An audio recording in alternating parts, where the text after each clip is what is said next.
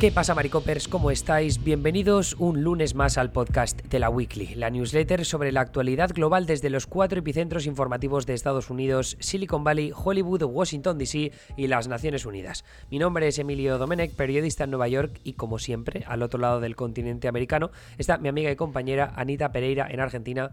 ¿Cómo te trata la vida, Anita? Aquí está lloviendo, ¿eh? ¿Cómo estás allí? Buenas, ¿qué tal? Bueno, la verdad estoy súper emocionada y más o menos por lo mismo, porque no está lloviendo, pero está pronosticado lluvia. Y lo que pasa es que en San Juan llueve cuántas, tres veces al año. Entonces estoy muy emocionada porque he comprado un paraguas y ojo, es el segundo paraguas que hay en toda mi familia, porque tenemos uno solo que nos lo prestamos porque no llueve seguido. Vos sabes la emoción que yo tengo de estrenar mi paraguas. O sea, es completamente nada. mi, alegría de la semana. Me, encantan las emociones tan dispares que tiene Anita con respecto al resto del mundo. En realidad son los que estamos por encima, ¿no? Eh, ¿Cómo se dice? En el hemisferio norte. Y entonces tú te emocionas con la Navidad porque hace calor, nosotros nos emocionamos porque hace frío. Yo me gusta mucho la lluvia, pues porque me gusta tirarme ahí a, iba a decir a leer, pero yo no leo. A ver la tele, escuchando la lluvia. Y a ti literalmente solo llueve dos veces al año, que es como si nevara solo dos veces al año. Ah, bueno, no nieva, de hecho. No nieva, ya. ya lo daba por descontado. Entonces, eh, esta semana vamos a hablar de las carreras al Congreso otra vez, pero o sea, la semana pasada contamos como las eh, tres carreras, eh, esta semana es la segunda parte, que son otras tres.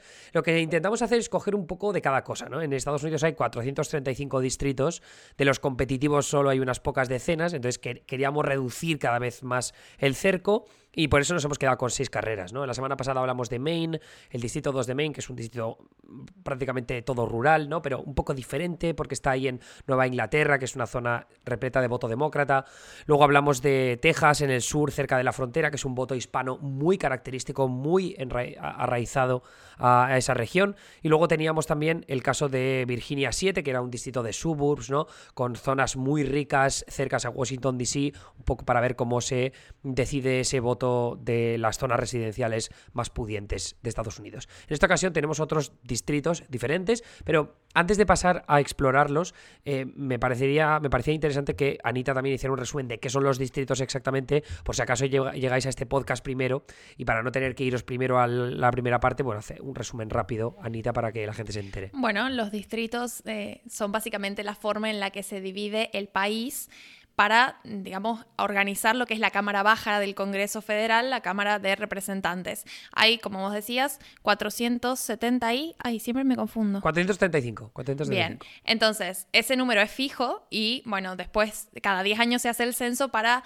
un poco ver a cuántas personas va a estar representando cada uno de esos eh, congresistas, que como les decía es un número que no cambia. Entonces, ahora, eh, según los últimos datos demográficos, cada congresista está representando aproximadamente a 780 mil personas y bueno, estos distritos se asignan por estado, ¿no? Se trazan los mapas congresuales de los que tanto hemos hablado y ahora estas carreras un poco van a, o sea, lo interesante de estas carreras es que son hiperespecíficas, ¿no? Porque de repente podemos tener una situación general en el estado, pero en un distrito específico puede cambiar. Por ejemplo, podemos tener un estado mm, de tendencia republicana, pero un distrito específico que quizás, y probablemente es el urbano, ¿no?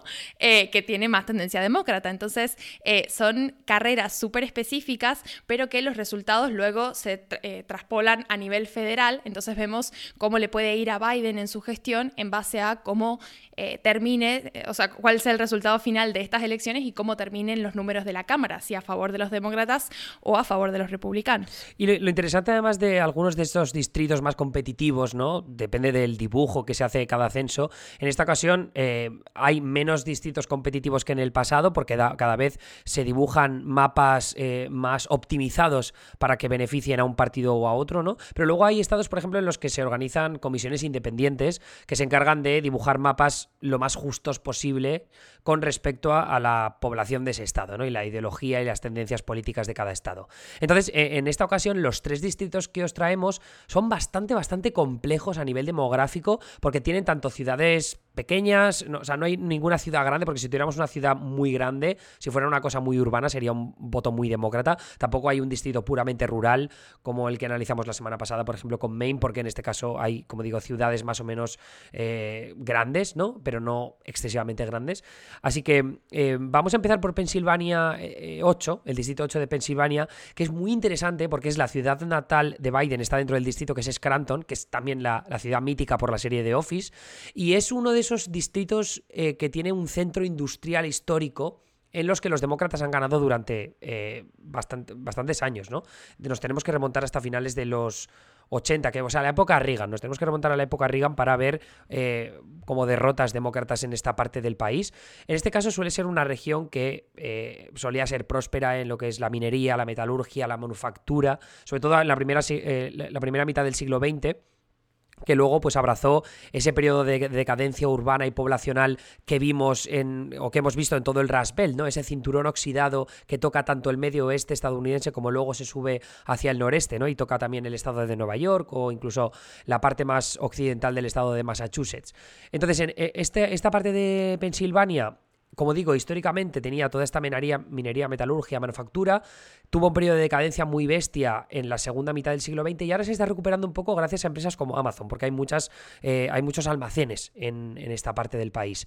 Eh, el, asunto es que, claro, la, el hecho de que estas industrias triunfaran también hizo que los sindicatos tuvieran una presencia importante. Y especialmente después de la época Reagan, eh, el Partido Republicano se asociaba más a los ricos, a los jefes, mientras que el Partido Demócrata era más el partido de los sindicatos, de los trabajadores. Y esto es lo que ha permitido a los demócratas triunfar ahí durante tantos años, pero que luego especialmente con la llegada de Hillary Clinton y la llegada de Donald Trump, lo que pasó en 2016 es que se produjo una escisión. Entonces estos votantes se han ido cada vez más al Partido Republicano, estos votantes de blancos, de clase trabajadora, sin estudios universitarios, y es lo que hemos visto en 2016 y 2020, ¿no? Que ha habido una tendencia súper republicana en esta parte del país y lo que antes era el muro azul demócrata, pues ha dejado de serlo y tenemos este distrito que representa a la perfección esa parte del país esa parte, como digo, del Raspberry, del cinturón oxidado, que en este caso tiene un candidato, eh, Anita, como es Matt Cartwright, que ha ganado en tres elecciones seguidas aquí, que son victorias bastante importantes, teniendo en cuenta que es un distrito tan complicado, eh, porque además eh, este distrito lo ganó Trump tanto en 2016 como en 2020. Entonces, que aquí Cartwright, como digo, haya sido capaz de ganar es bastante importante. Sí, tal cual. Es un mérito completamente suyo, porque, bueno, tiene muchísimo trabajo de, de fondo y mientras más periodos acumula, es decir, cuanto más ha ido renovando su banca, ¿no? Más establecido como una figura que conoce mucho el distrito que representa las necesidades de la gente y se ha ido como afianzando en este lugar que, ha conseguido conquistar con muchísimo esfuerzo, porque bueno, evidentemente la tendencia general del Estado y demás se inclina cada vez más para el lado republicano. También por eso es que es una de las carreras como a las que les vamos a estar prestando atención, ¿no? Porque si bien, eh, bueno, ya voy a hablar un poco de, de, su oponente, ¿no? Pero si bien está dentro de todo bien posicionado, eh, el tema es ese, que es como no se sabe qué tanto puede influenciar esta, esta tendencia ¿no? hacia el lado republicano y sobre todo porque a su oponente lo está em, respaldando Trump. Entonces también vemos eh, e-, esto de lo que hablamos siempre, ¿no? El Partido Republicano como, bueno, ¿qué tanto peso tiene la figura de Trump? Yo creo que este distrito es uno de los escenarios en los que un poco vamos a poder chequear eso porque Cartwright y Bognet, que es eh, el candidato republicano, se enfrentaron en las elecciones pasadas, eh, bueno, con el resultado ¿no? de Cartwright llevándose la victoria y demás. Entonces, eh, un poco que quizás Bognet no era la, imagen, el mejor candidato para estas elecciones, porque de hecho fue, como decías vos, unas elecciones en las que Trump ganó en ese distrito, pero eh, con este apoyo de Trump y, un poco como el, el cambio de roles que ha tenido Trump en el Partido Republicano desde que ya abandonó esa figura presidencial y se está posicionando más como una figura de influencia dentro del Partido Republicano, parece que va a ser bastante interesante de ver. Bueno, por otro lado, digamos como a nivel ideológico, Cartwright está eh, copatrocinando la ley Medicare para todos, que es eh, uno de las insignias ¿no? del Partido Demócrata. De hecho, Cartwright ha, eh, digamos, bancado, ha estado apoyando eh, eh, varios de los proyectos demócratas, como no, no, no, tiene esta imagen que tenía otros candidatos que ya hemos analizado, como de un poco jugar a ser independientes del partido, sino que en general vota con el partido, como está bastante alineado a los principios demócratas, lo cual también es raro en, el hecho, digamos, de que se siga manteniendo en su cargo. Es como, quizás merece un análisis un poco uh, más profundo de, de la situación, pero bueno, tenemos en su historial el hecho de que ha respaldado proyectos relacionados con el control de armas, con la legislación para proteger a los Dreamers, que son estos eh, migrantes ¿no? que llegaron ilegalmente al país cuando eran niños. Entonces, bueno, hay sectores ¿no? que consideran que merecen un trato diferente que el que recibiría cualquier inmigrante ilegal que llega al país siendo mayor de edad o lo que sea.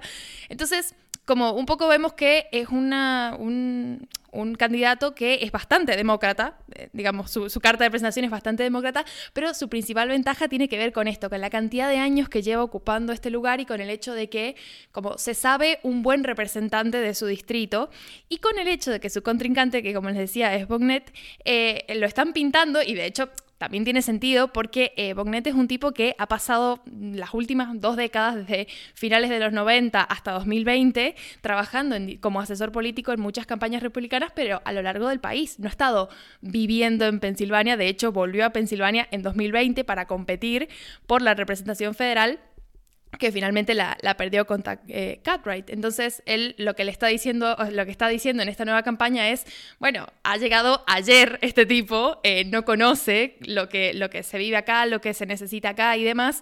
Un poco lo está haciendo como pagar derecho de piso, ¿no? Como, bueno, eh, primero que date el tiempo suficiente para entender lo que pasa y después presentate a unas elecciones. Pero como decía, lo que a mí me parece interesante es esto de que eh, Bognet haya conseguido el apoyo de Trump porque un poco es conquistar al electorado que eh, más allá del hecho de que sea republicano, está siguiendo la línea ideológica de Trump, que es muy específica y que es muy fuerte también. Digamos, no, cualquiera es trumpista, sino que es como una, un corte eh, del voto muy específico.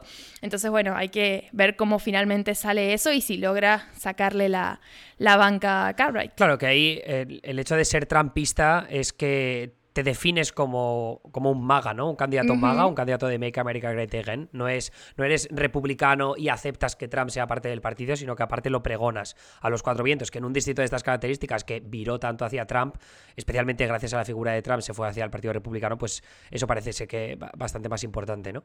En, otro orden de cosas, eh, nos vamos a Colorado, bastante más lejos de Pensilvania, un poco por hablar de distritos en los que la población hispana también es importante, pero que no son como el de Texas, ¿no? Porque es que Texas, como ya decía al principio del podcast, es como muy específico ese tipo de votante hispano. O sea, llevan ya muchas generaciones establecidos ahí, o sea, son, son parte de, esa tierra, ¿no? Es su tierra. Mm. Sin embargo, vemos otros votantes hispanos que son más eh, nuevos en, en algunos estados, sobre todo en el oeste, ¿no? Son inmigrantes de primera, segunda generación. Son gente que sobre todo se ha trasladado a ciudades como Denver, que es la protagonista de este Distrito 8. Yo os había dicho al principio que no hay ciudades grandes. Lo que pasa que en este caso este Distrito 8 es, el, nuevo distrito de Colorado, que como ha crecido tanto en población con respecto al resto del país, pues le han concedido un nuevo distrito. Entonces han dibujado, se han inventado este distrito, la comisión independiente que los dibuja en Colorado, eh, pues es un, dibujo que coge las afueras de Denver por el norte y luego también se va a las ciudades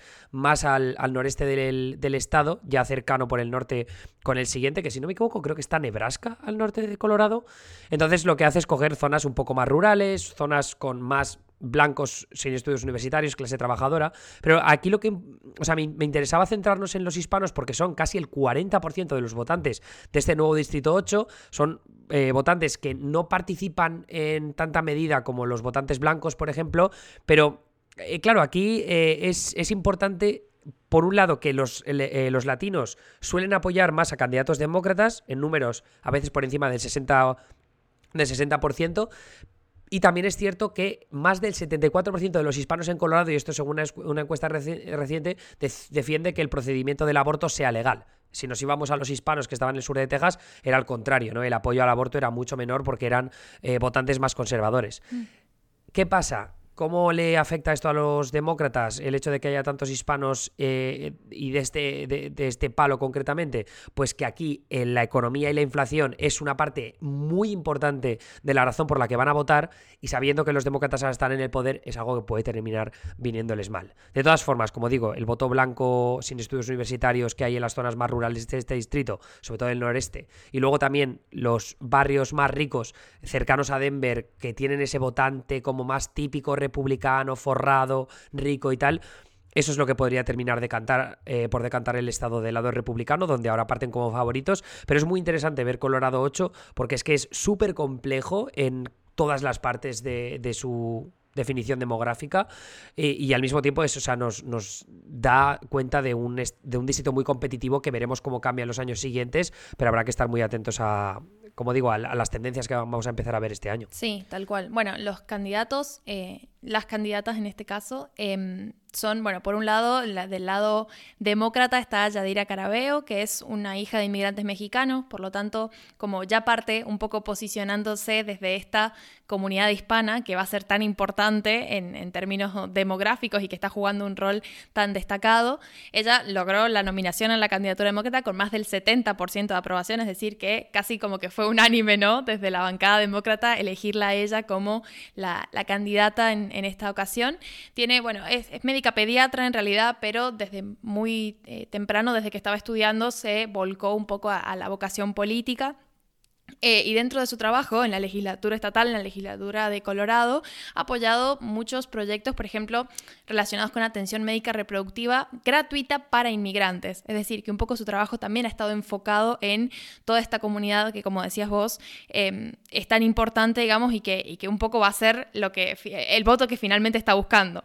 Lo que a mí me parecía interesante analizar de esta carrera tiene que ver con los anuncios, porque hay mucha influencia ¿no? de los, las movidas a nivel federal, es decir, de los grupos ¿no? que están financiando las campañas y que están con un ojo en carreras como esta, que son bastante competitivas, para girar la balanza de un lado a otro. Entonces empiezan a generarse estos anuncios, ¿no?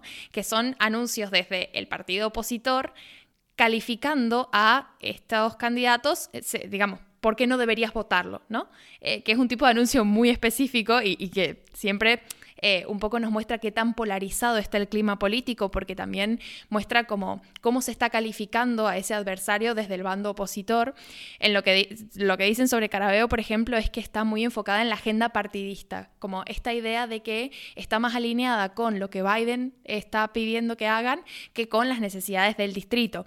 Y me parece una lógica muy interesante eh, porque en realidad tiene sentido por el sistema que tiene Estados Unidos. Esta cuestión de que los representantes, los miembros de la Cámara de Representantes que van a nivel federal a tratar legislación que luego se va a aplicar a todo el país, en realidad están representando a un distrito que es como una porción súper específica de territorio y de personas. Entonces, eh, bueno, e-, es muy interesante ver como esta lógica, ¿no? Desde el lado republicano, de decir, bueno, ella está más representando intereses nacionales que los intereses de la gente a la que debería estar representando.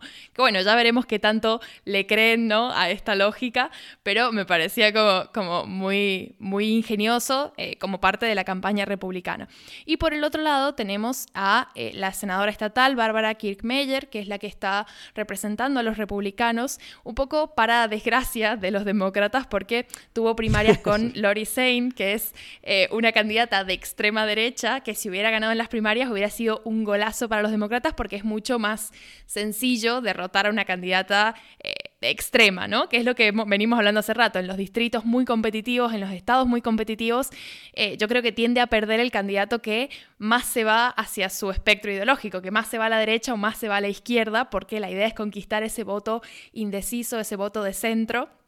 Entonces, bueno, creo que los demócratas un poco estaban esperando que Lori Sain llegara para, para aliviarles las cosas y finalmente quedó Kirk Meyer, que es una candidata mucho más... Eh, mucho más afín ¿no? a este votante eh, indeciso, este votante de centro, es un poco más conciliadora, pero sigue siendo una candidata con posturas bastante conservadoras que los demócratas obviamente estaban aprovechando para atacar.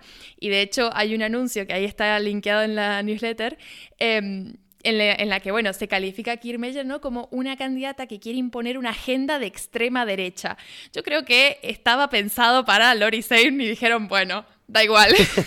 Se lo pongamos a, ella también. Vamos a eh, porque bueno, dice como que está eh, buscando, la, se está poniendo al matrimonio entre personas del mismo sexo, el rechazo, eh, digamos, al, fundamento científico detrás del cambio climático. Básicamente como todas los, las ideas más de extrema derecha que conocemos, la mayor parte abanderadas por Trump incluso. entonces la están acusando un poco de ser la representante de esa agenda. La verdad, no sé qué tan cierto sea, pero bueno, un poco es la guerra discursiva ¿no? que tienen ambos bandos y que veremos qué tanto pueden calar en el electorado. Y finalmente nos vamos a North Carolina, esta vez volvemos a la costa este, para hablar de un distrito que también tiene esas complejidades demográficas y rurales urbanas, ¿no? Porque es un mix de una zona urbana muy demócrata, unos suburbs más bisagra y exurbs, ¿no? Que suburbs, por recordar un poco, son zonas residenciales normalmente pudientes, los, los exurbs son un poco más alejados de las ciudades y normalmente más de clase trabajadora. Pero el, caso con el Distrito 13 de North Carolina es que tiene, como digo, esas tres partes. Urbanas muy demócratas, suburbs moderados y luego las partes rurales más republicanas de todas y más profundamente conservadoras. La parte más demócrata sería la ciudad de Raleigh, que la ciudad de Raleigh está en este llamado triángulo de investigación en el estado de Carolina del Norte, que es, es así conocido porque están muchas universidades bastante tochas. Entonces es una población, primero, muy rica, Segundo, eh, repleto de peña con estudios universitarios, doctorados, o sea, como mucha carrera universitaria. Y eso tenemos que pensar que es un votante que se ha ido cada vez más al Partido Demócrata, sobre todo en los últimos seis años, ¿no? Eh, desde que Trump fue elegido presidente de Estados Unidos. Luego están los suburbs y exurbs que están en el centro del distrito, ¿no? Como en una parte bastante menos densa, que, incluye condados pues, que tienen eso, pues eh, zonas residenciales un poco menos densas, que tienen tanto gente rica que está ahí, ahí entre el Partido Demócrata y el Republicano, y luego gente de clase trabajadora, sin estudios universitarios, que pertenece a esa parte del Partido Republicano que se ha hecho cada vez más trumpista. Eh, entonces, este distrito, curiosamente, Trump lo habría ganado por dos puntos en 2016, pero Biden eh, se lo habría arrebatado después, cuatro años después, por la misma distancia de dos puntos. entonces, en un contexto electoral como el que tenemos ahora, mm, los demócratas deberían perder con facilidad, ¿no? Porque estamos en unas elecciones de medio mandato, los demócratas están en el poder, entonces suele ser que pierden elecciones en esta clase de distritos. Pero en cualquier caso, tenemos el tema del aborto, que es muy candente, la economía, si empieza a dar mejores datos, pues eso puede poner la rampa perfecta para que los para que los demócratas ganen. Y yo creo que aquí, sobre todo, lo que puede influir bastante, Anita, es el candidato republicano, Bo Hines, del que nos vas a hablar porque es una figura bastante peculiar. Sí, de hecho sí. Es como un poco el, ejemplo, ¿no? De lo que implica tener contactos, creo. Porque, bueno, Bo Hines tiene 26 años, es licenciado en Derecho, pero bueno, recientemente licenciado, no, es súper joven, es un exjugador de fútbol americano en Yale y él llega a conquista esta, esta nominación republicana con el apoyo de Donald Trump, bastante destacado eso, considerando como que estamos viendo qué papel está jugando Trump con esto de apoyar o no públicamente las nominaciones pero sobre todo, creo yo, con el comité de acción política que tiene su padre, que es un exjugador de la NFL, Todd Hines. Entonces, bueno, un poco se entiende, ¿no?, cómo llega a ocupar este, este lugar, esta nominación siendo tan joven, que de hecho fue una nominación que no le hizo mucha gracia a muchos de los republicanos locales, porque, eh, bueno, Hines en realidad estuvo probando suerte con otros distritos antes de finalmente terminar en este, lo que también habla un poco de que su carrera política tiene que ver con una cuestión de, bueno, donde, donde salga, ¿no? Donde surja, donde le llegue la posibilidad de hacerlo, y no tanto con un compromiso con ese electorado específico, que es un poco la lógica de las elecciones eh, distritales, de los congresos distritales, ¿no? Pero finalmente el apoyo de Trump hizo que eh, Heinz tuviera un 31% de votos en las primarias, lo cual fue suficiente para no necesitar ir a segunda vuelta y finalmente se ha quedado como representante de los republicanos. Heinz lo que ha hecho es básicamente alinearse detrás de Trump respalda todas las teorías de conspiración de fraude electoral en las elecciones de 2020, dice que fueron robadas, también se pone al aborto sin excepción alguna, o sea, tiene como una línea ideológica bien, bien conservadora, bien de derecha, y esto lo pone como en una situación complicada porque justamente ya hemos hablado de que eh, en distritos muy competitivos lo ideal es que los candidatos sean como lo más a menos posible para el voto que no está decantado hacia un lado o hacia el otro. Porque si, si este candidato, digamos, estuviera en un distrito rural eh, súper republicano, súper...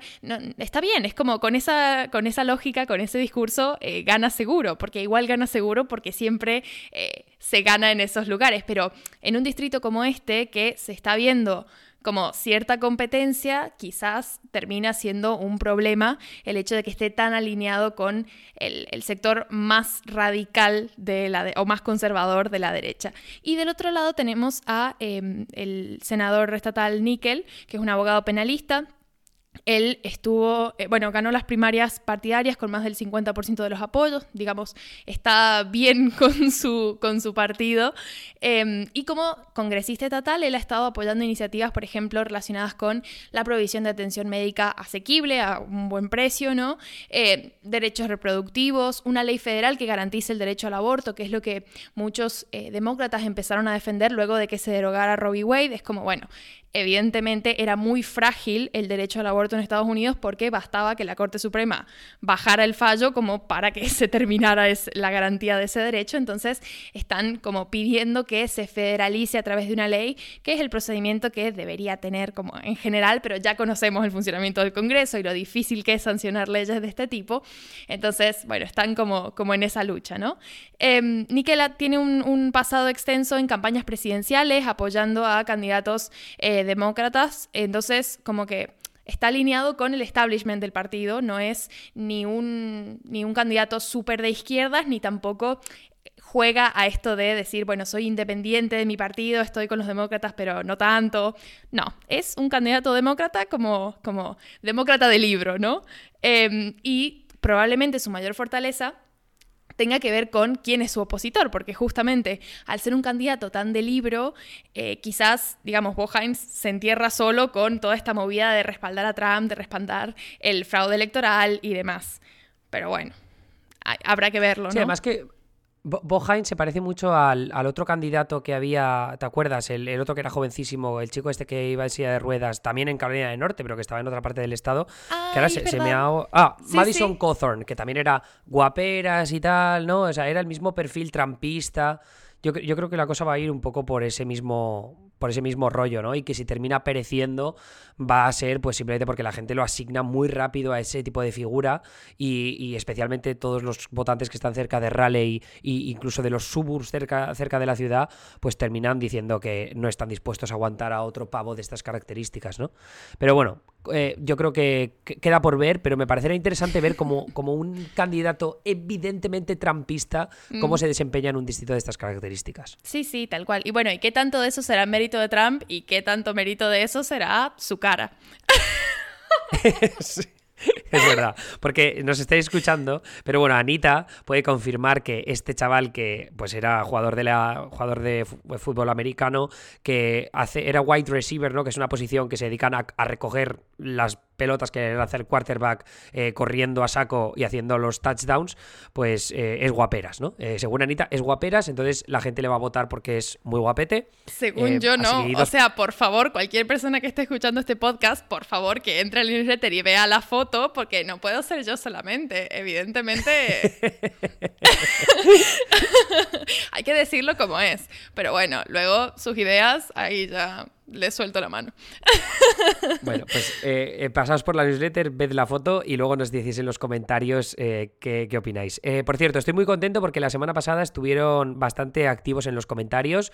Os animamos a que os metáis en la newsletter porque abajo hay una sección de comentarios en la que es muy fácil participar. Estamos siempre atentos porque nos llegan emails diciendo que habéis escrito, os leemos, os contestamos. Así que si queréis crear debates, si queréis tener consultas sobre carreras que queráis que comentemos en el futuro, ahí están abiertas las posibilidades. Si escucháis en iBox, también os leemos en iBox siempre.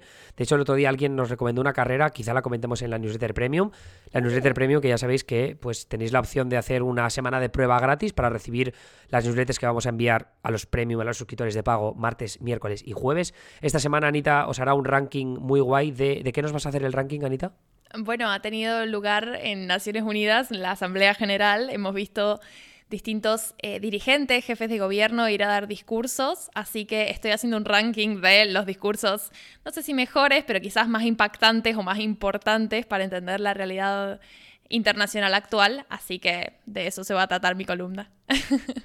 Maravilloso. Y yo, pues, eh, os actualizaré sobre alguna de las carreras que están en marcha tanto en la Cámara de Representantes como en el Senado. Algunas os hemos hablado de ellas en el pasado, otras son nuevas. Eh, quiero intentar hacer como un update semanal de, titulares, no tanto ahondar siempre en una, dependiendo un poco de, lo que me dé la información de, cada campaña.